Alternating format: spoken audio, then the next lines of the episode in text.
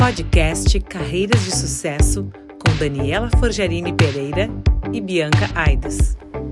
Olá, pessoal! Eu e a Bianca estamos novamente aqui. Dessa vez estaremos gravando o sétimo episódio da quarta temporada.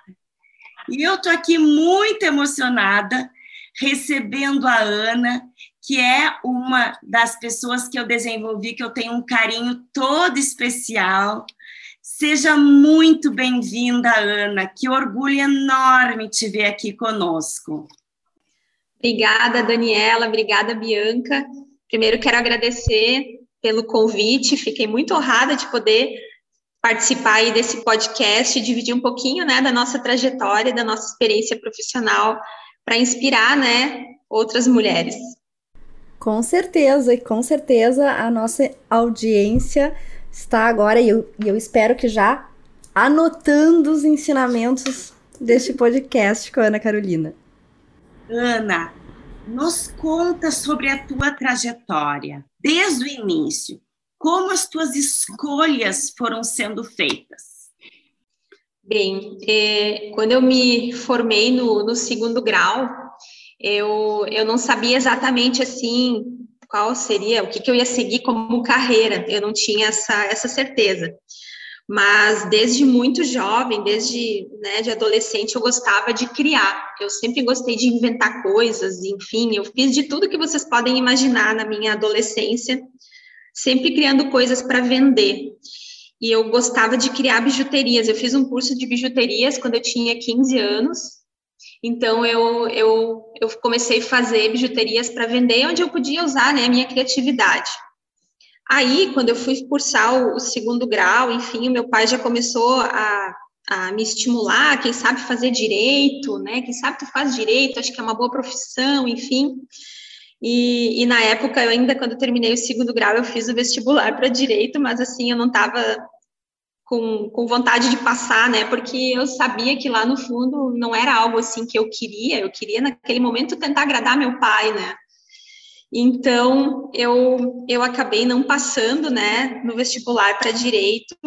E, e, naquele momento, o meu tio, que trabalhava na empresa na parte de produto, né, na parte de criação, né, aqui na Picadilly, ele, ele sempre me abastecia muito com é, amostras de enfeites que ele não utilizava, né? A gente recebe né, muitas amostras toda semana, e ele juntava aquilo, sabendo que eu gostava de criar coisas, inventar coisas, e ele me doava né, aquelas peças.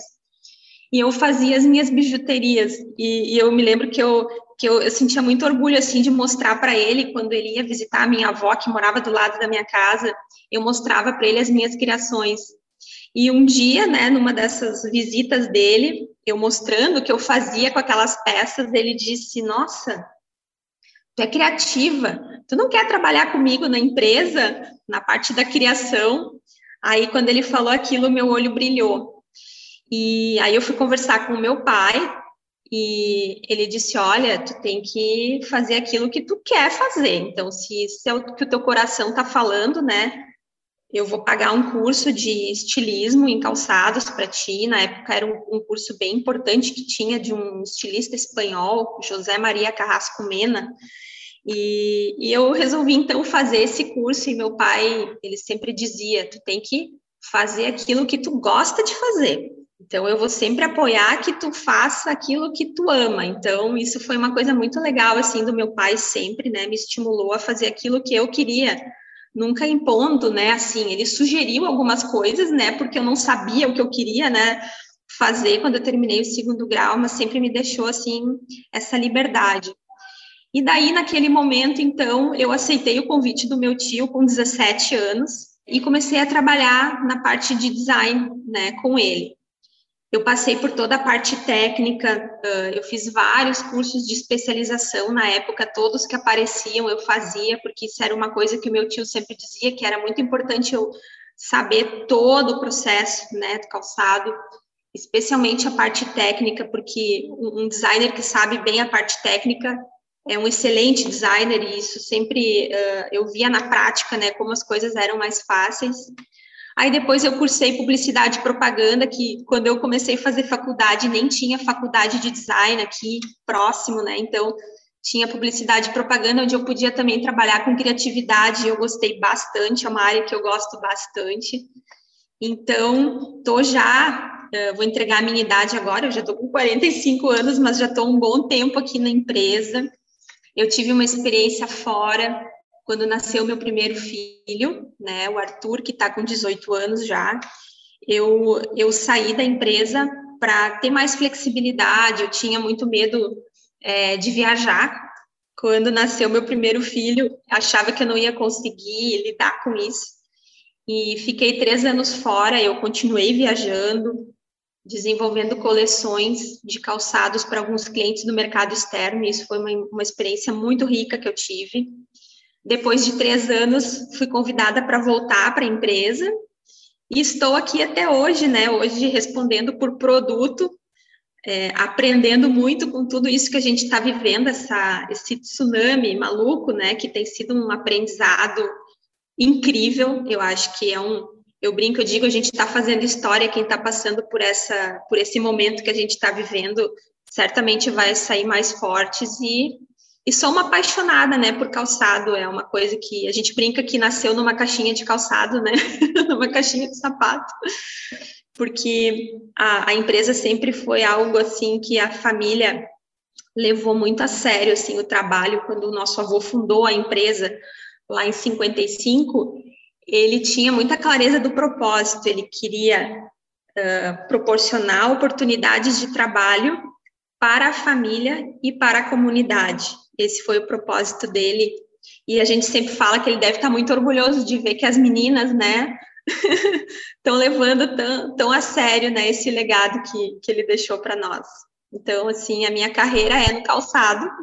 Desde que eu iniciei a minha trajetória, né, eu estou me dedicando a minha vida, né, a esse negócio. Que linda história. Uma carreira de coragem, força, protagonismo e liderança feminina todas as vezes que eu preciso apresentar uma carreira de alguém autoconfiante e que tenha esta esse olhar positivo em relação às tendências, criatividade, eu apresento a Ana. Ela tem muita garra e com certeza o vô morre de orgulho, vendo de longe essas meninas da picadilha, as minhas gurias, eu chamo elas, Bianca. São as minhas gurias da picadilha. Que legal. Exato, é, até quando eu sou a segunda uh, neta que nasceu, né, da, da terceira geração, eu tenho uma prima mais velha que mora na Inglaterra, Micheline. Quando eu nasci, o meu avô disse: Nossa, mais uma mulher, o que, que vai ser do nosso negócio? e a gente brinca porque é, naquela época, isso era uma coisa muito cultural, as mulheres não tinham esse interesse, né, de trabalhar nos negócios da família, enfim, ser empresárias e tal, né, acho que ele nunca esperava por isso, então a gente brinca que a gente vai honrar, né, tudo que ele, tudo que ele batalhou, porque iniciar um negócio não é fácil, né, eu acho que tu, tu seguir levando um negócio que já deu muito certo, é muito mais fácil do que iniciar do zero, né? Que ele, ele começou do zero, né? A, a, empresa e hoje a Picadilha é o que é. Então a gente precisa honrar, né? Tudo isso que ele que ele se dedicou, né? Ele, a minha avó, os sócios, enfim. Né? Vamos levar adiante esse legado com certeza. Sem dúvida, um legado incrível. Ana, todos esses anos de carreira, qual foi o melhor conselho que tu recebeu? Bom, eu tive muitos conselhos, né, ao longo da minha carreira, né? Tu até foi uma pessoa que me aconselhou muito bem em muitas coisas, né, Daniela? Mas uh, eu diria que o melhor conselho que eu recebi, ele até não faz assim muito tempo que eu que, que eu recebi, mas é de investir no autoconhecimento e na inteligência emocional. Eu, eu percebo que as pessoas, normalmente os profissionais, os grandes executivos, eles desenvolvem muito o lado técnico, né? Os, os hard skills, a gente, a gente foca muito nisso e acaba esquecendo, né, dos soft skills, que, que é, que tá, tem a ver com a inteligência emocional. E isso nos ajuda muito a lidar com, com as adversidades, né? Enfim, se eu não tivesse esse lado desenvolvido, às vezes eu me pergunto como que eu estaria lidando com esse momento de pandemia maluco que a gente está vivendo, esse mundo de incertezas, enfim. Então, eu diria que esse foi o maior conselho que eu tive nesse sentido, né? Excelente. E falando de autoconhecimento, investir no autoconhecimento é um investimento na preparação também. E entrando nesse assunto, a comunicação, comunicar, se fazer entender, transmitir, se relacionar-se, também é, exige um processo de autoconhecimento, né? Do se escutar, do, da empatia. E, e aí eu te pergunto nessa tua trajetória, qual é o, o, o valor da comunicação no teu dia a dia, no teu trabalho? Bom, eu sempre comento com a minha equipe aqui, né, quando a gente tem, assim, as nossas reuniões, né, do time, é, eu desafio alguém a me mostrar algum problema que aconteceu e que não foi por falta de comunicação ou por falha de comunicação. Então, isso é algo que eu estimulo muito, assim, nas pessoas. É, a Daniela me ajudou muito nisso. É, eu me lembro quando a gente fez o nosso desenvolvimento, essa foi uma das coisas que eu tinha dito para ela. Tu lembra disso, Daniela? Tem tantas pessoas que, né, passaram por ti, eu não sei se tu... Claro que eu lembro E ela tinha comentado comigo, né, onde que eu sentia que eu precisava desenvolver. E eu comentei com ela de que era nessa coisa da comunicação, que eu, eu me sentia insegura é, quando eu tinha que lidar com um grande público, enfim. E, e eu vejo que isso, assim, foi hoje totalmente superado. Eu, eu nem acredito quando eu olho para trás, eu vejo, eu aprendi com isso que tudo se desenvolve. A gente tem algumas crenças limitantes que às vezes vêm lá da nossa infância, de alguma coisa que aconteceu e a gente vai se bloqueando, né? Então, eu, eu hoje, até o meu pai, ele diz, né, quando eu comecei a trabalhar aqui, ele sentia muito orgulho, né? Os pais sentem muito orgulho quando os filhos começam a trabalhar no negócio da família. Então, cada vez que vinha alguém, algum fornecedor, algum cliente, ele me chamava para eu cumprimentar, né, as pessoas. E eu sentia uma vergonha absurda. Eu tinha vontade de me enfiar embaixo da mesa. E, e ele foi, ele disse, eu vou te chamar mil vezes se precisar, né, para te apresentar, até que tu apresente assim, tu te apresente de uma forma segura, que tu perca essa vergonha. E aquilo ali foi um aprendizado para mim. Eu percebi que um exercício, gente, um exercício diário de desinibição. Exatamente, é aquela coisa. Eu tenho, eu tenho medo, vergonha do quê? Então é, é aquela coisa a gente tem que enfrentar, né? Eu sempre digo, né? Como, uhum. como como uh, driblar o medo, enfrentando o medo, não tem outro Exatamente. Caminho, né? Exatamente. A coragem está nisso, né? É, você não é a ausência do medo, mas enfrentar uma situação mesmo com medo, mesmo com vergonha. É. E quando enfrenta, vê que é capaz de enfrentar. E a partir disso você consegue lidar melhor com as situações, né? Vai Exato. gerando autoconfiança.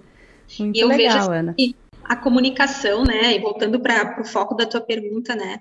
Eu acho que ela é fundamental. A gente está o tempo todo comunicando alguma coisa, uh, seja verbalmente, a forma como a gente se veste, a gente está comunicando alguma coisa.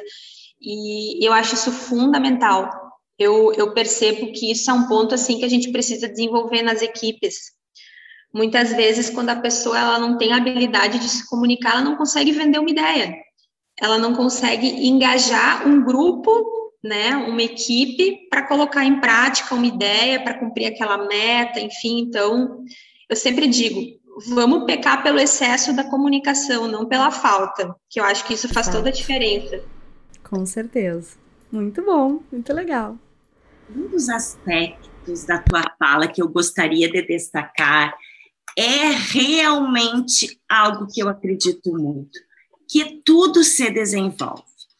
Então, autoconfiança, driblar a síndrome da impostora, tudo isso é um case de que pode ser desenvolvido. No ano passado, em outubro, Bianca, a, a CEO de uma grande empresa do interior do Rio Grande do Sul pediu que eu desenvolvesse todas as mulheres da empresa, que eram quase 80, assim como eu tinha desenvolvido as filhas dela. E eu pensei, para 80 eu não consigo. Então, eu vou chamar as mulheres mais autoconfiantes, protagonistas que eu conheço para me ajudar nesse desenvolvimento. E a Ana prontamente aceitou o desafio. Era no meio de uma pandemia, não, ninguém tinha agenda para nada, e ela, de uma maneira muito generosa, transformou a vida das mulheres que foram mentoradas por ela.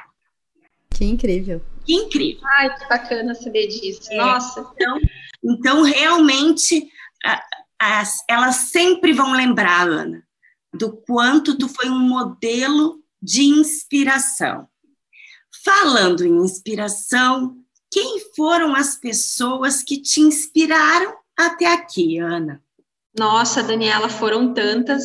Eu, eu até pensei nessa, nessa pergunta, né, que poderia vir com certeza, né?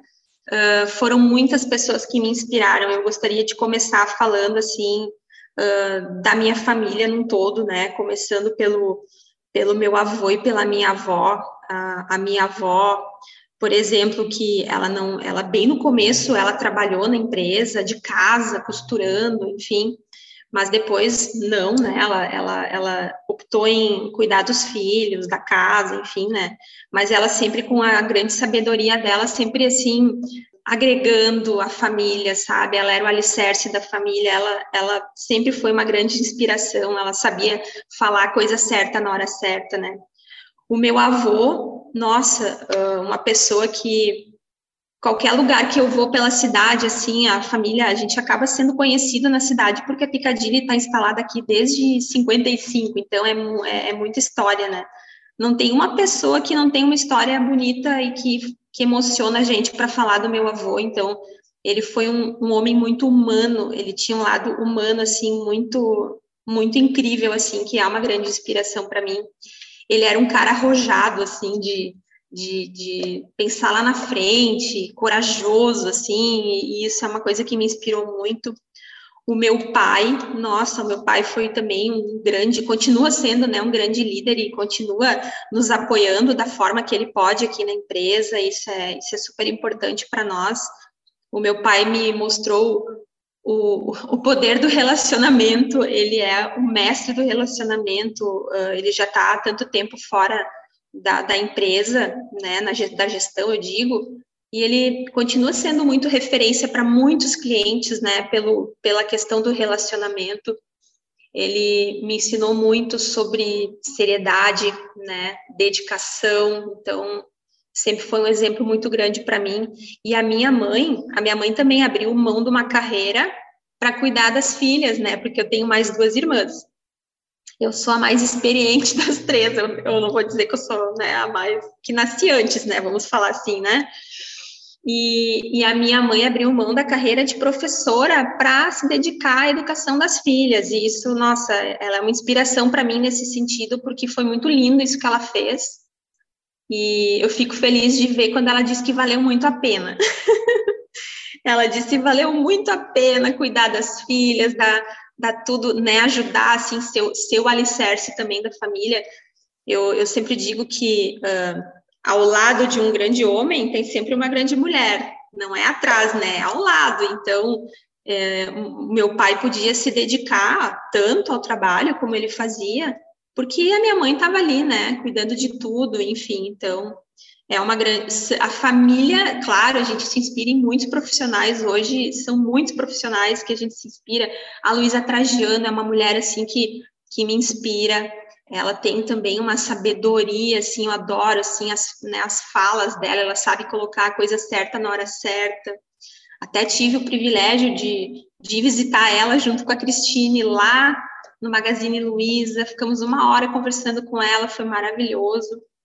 Uh, então, assim, muitas profissionais assim do mercado, né, nos inspiram. Eu ficaria aqui falando muitos nomes e não quero dizer muitos para não deixar assim de fora, mas destacando assim são pessoas assim que me inspiram e com certeza vão continuar inspirando, inspirando por muito tempo. Ana, que linda homenagem para tua mãe. com certeza ela é uma mulher admirável. Educou de forma tão carinhosa e tão especial as três mulheres para que elas fossem de muito sucesso e protagonistas. Merecida essa homenagem para a mãe. Eu gosto muito da tua mãe também, admiro muito ela. O que, que tu gostaria de saber, Ana, mais jovem, que teria facilitado muito a tua vida? O que eu gostaria de saber mais jovem é que tudo tem uma solução. Eu acho que se eu soubesse isso, as coisas iam ser mais fáceis, eu, eu, eu não ia sofrer tanto com, com os obstáculos, né? Enfim, acho que isso seria, seria muito mais fácil. A gente gasta muita energia no passado e tentando prever um futuro, né? Eu acho que isso é uma coisa que gasta muito a nossa energia e, e se eu soubesse que focar mais no presente né? Acho que esse, esse é, isso é o que a gente precisa aprender a fazer, e acho que a inteligência emocional traz muito isso, esse o autoconhecimento, inteligência emocional. Isso teria, eu teria, eu teria sofrido muito menos, com certeza. Se tu pudesse voltar atrás, escolha tu faria diferente? Eu acho assim, ó, eu eu não acho que eu escolhi coisas erradas, sabe? Eu já fiz várias vezes essa reflexão eu, eu me arrependo de não ter feito algumas coisas. Eu sou uma pessoa assim, eu não me arrependi de nada que eu fiz, mesmo que não deu certo, mas gerou um grande aprendizado. Eu acho que esse é, eu acho que esse é o grande legado assim das coisas que às vezes não acontecem da forma como a gente gostaria, né? Mas se eu pudesse voltar atrás, uma escolha diferente que eu teria feito, eu teria uh, talvez escolhido ter uma experiência no exterior, sabe? Morar fora, ficar uns dois anos estudando fora. Eu, hoje o meu filho está se realizando por mim, né? Ele está fazendo isso hoje com 18 anos, ele começou já com 16, né? Estudar fora. Então eu, eu posso dizer que eu até me sinto realizada, mas isso é uma coisa que eu é a única coisa que eu que se eu pudesse voltar, né, e mudar, né, eu teria feito diferente. Era uma outra época, né, Ana? Hoje, que bom que tu está conseguindo proporcionar isso para ele. Eu tenho certeza que tem sido assim, uh, ele muito merecedor é, e tem sido realmente uma experiência rica para ele. Lá no início da pandemia, Bianca, nós fizemos um grupo que era uh, dos 14 aos 21 anos, herdeiros de empresas familiares.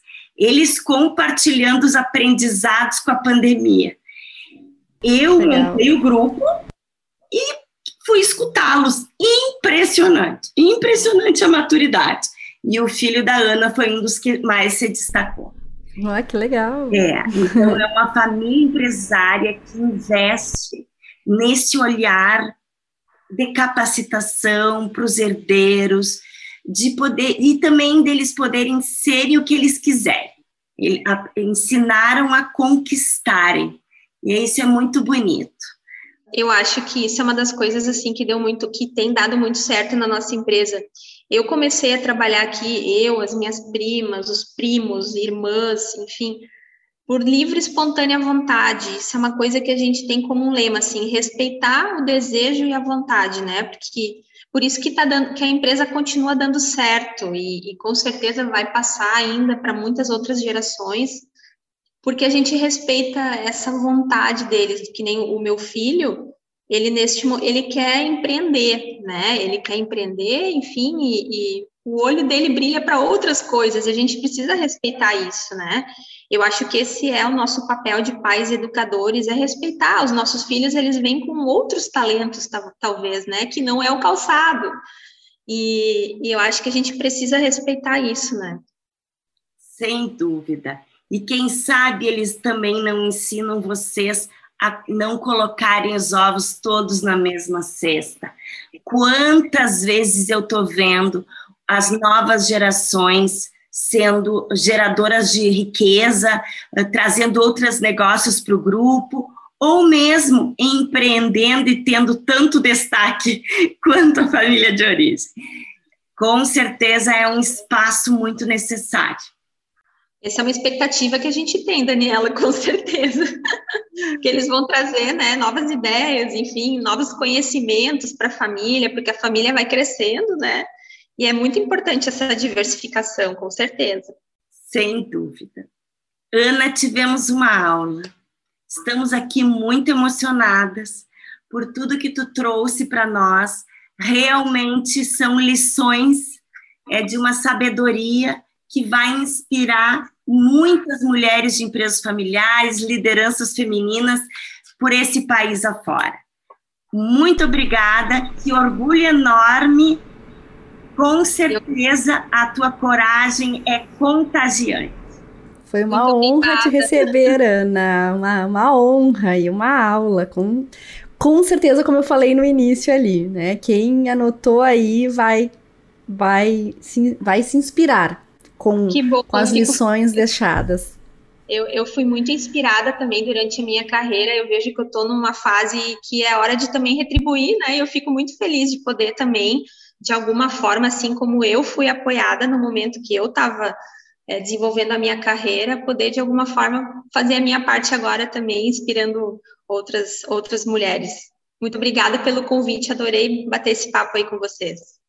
E assim terminamos a nosso sétimo episódio da quarta temporada com a Ana Carolina Grins, vice-presidente e diretora de produtos da Picadilly. Ana, muito obrigada mais uma vez. Obrigada a vocês, meninas. Um beijo. Obrigada. Um beijo, tchau. Ana. Tchau, tchau. Você acabou de ouvir o podcast Carreiras de Sucesso com Daniela Forgerini Pereira e Bianca Aidos.